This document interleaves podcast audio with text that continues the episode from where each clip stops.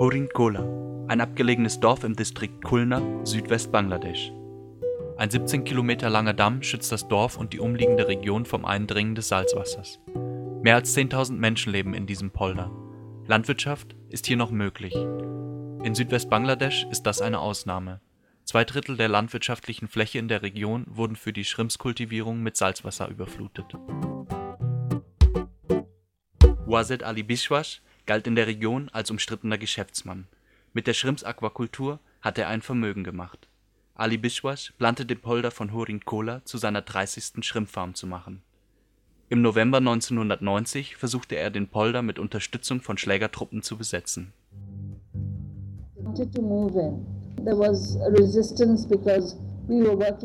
Es gab Widerstand.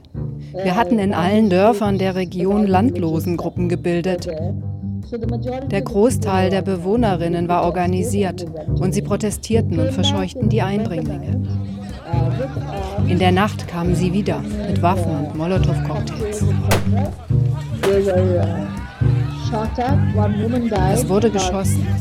Eine Frau starb und 50 Menschen wurden sehr schwer verletzt. Weder die Regierung noch die Polizei mischte sich ein. Ab dem Zeitpunkt haben wir uns eingemischt. Bangladesch ist neben Ecuador, Indien, Grönland, Argentinien und China einer der wichtigsten Shrimpsproduzenten für die Europäische Union. 2013 importierte Deutschland ein Drittel seiner Shrimps aus Bangladesch (ca. 6 Millionen Kilo).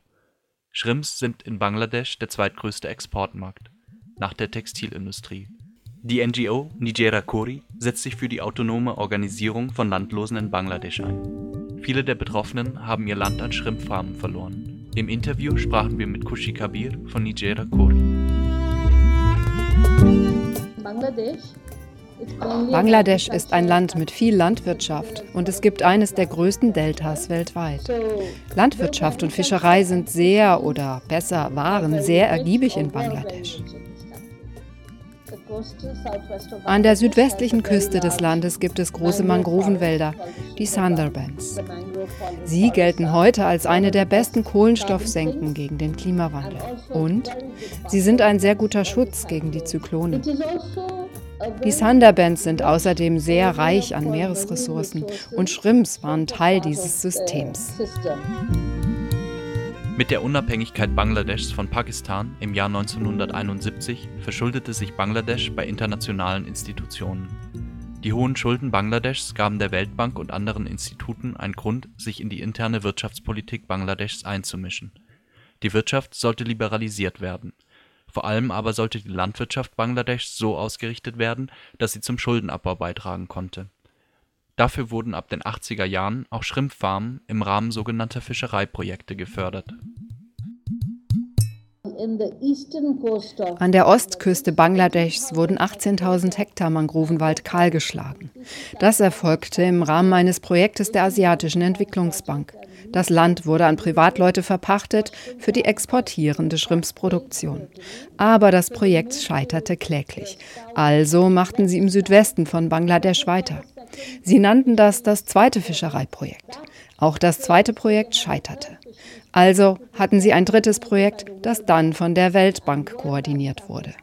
Die Weltbank begann gemeinsam mit dem UN-Entwicklungsprogramm und der UN-Ernährungs- und Landwirtschaftsorganisation die Garnelenindustrie im Südwesten zu fördern.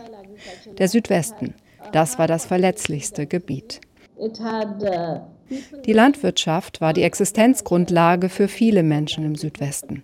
Außerdem hatten die Schrimpsfarmen negative Auswirkungen auf die Ökologie der Region.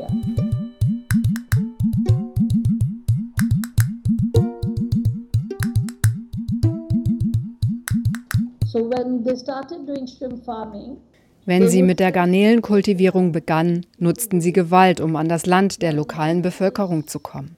Der Landbesitz in Bangladesch ist sehr fragmentiert.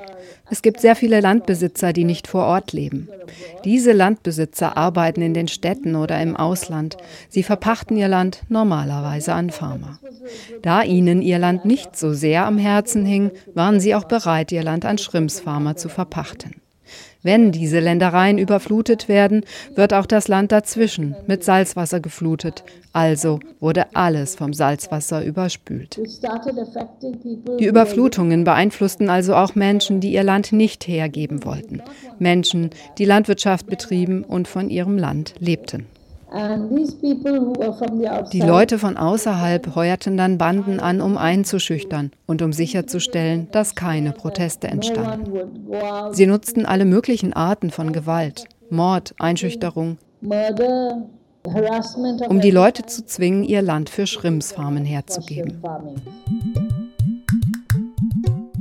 Drei Arbeitsschritte sind fester Bestandteil der Schrimpsaquakultur.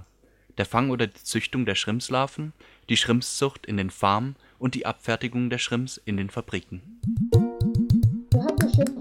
Auf den Garnelenfarmen werden vor allem Frauen für saisonale Arbeit angestellt. Sie werden für die Säuberung der Becken und Fütterung der Schrimps beschäftigt.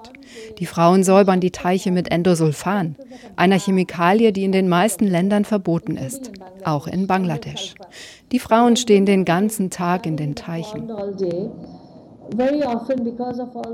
Aufgrund der Chemikalien und des Futters bekommen sie häufig Hautinfektionen, auch Brust- und Uterusinfektionen.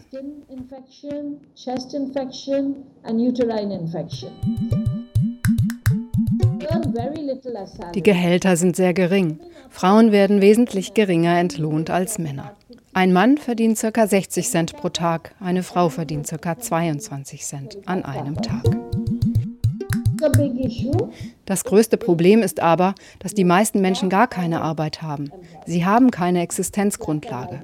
Vorher brauchten sie keine Anstellung, weil sie alles selber anbauen konnten. Sie hatten Milch, sie hatten Eier, Fisch, sie hatten Reis und Gemüse.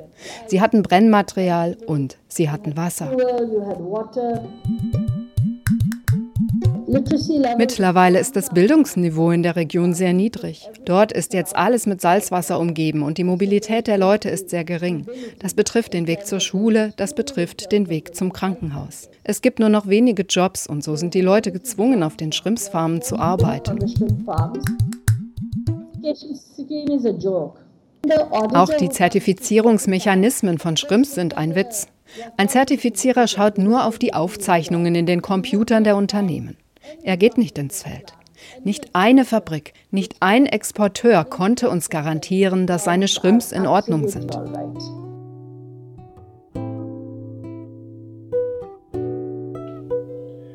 Die Bewohner von Hurinkola und der anderen Dörfer des Polders, das von Wasit Ali Bishwash angegriffen wurde, haben weiter für ihre Unabhängigkeit von der Schrimpsindustrie gekämpft. Those 14 villages in that area have been shrimp free die 14 Dörfer sind seit 1990 schrimpsfrei. Von Beginn an. 2009 wurde die gesamte Region von dem Zyklon Aila zerstört. Die Folgen sind sogar noch heute spürbar. Die Dämme zerbrachen und die Häuser wurden weggeschwemmt. Aber die Insel um die Dörfer herum blieb verschont. Aufgrund der organisierten Gruppen in dieser Gegend.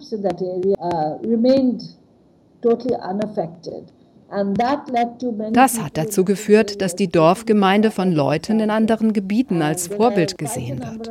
Es gibt jetzt eine Reihe von Gebieten, in denen sie ihr Land von der Schrimps-Aquakultur zurückgefordert haben. Die Mobilisierung hat also dazu geführt, dass die Menschen sich selbst mehr als Bürger und Bürgerinnen wahrnehmen. Und sie verteidigen ihre Rechte als Bürgerinnen.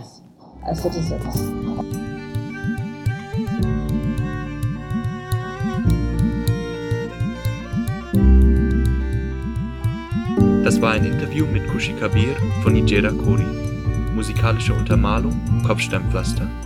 Das Interview führten Martina Bakis und Philipp Killer.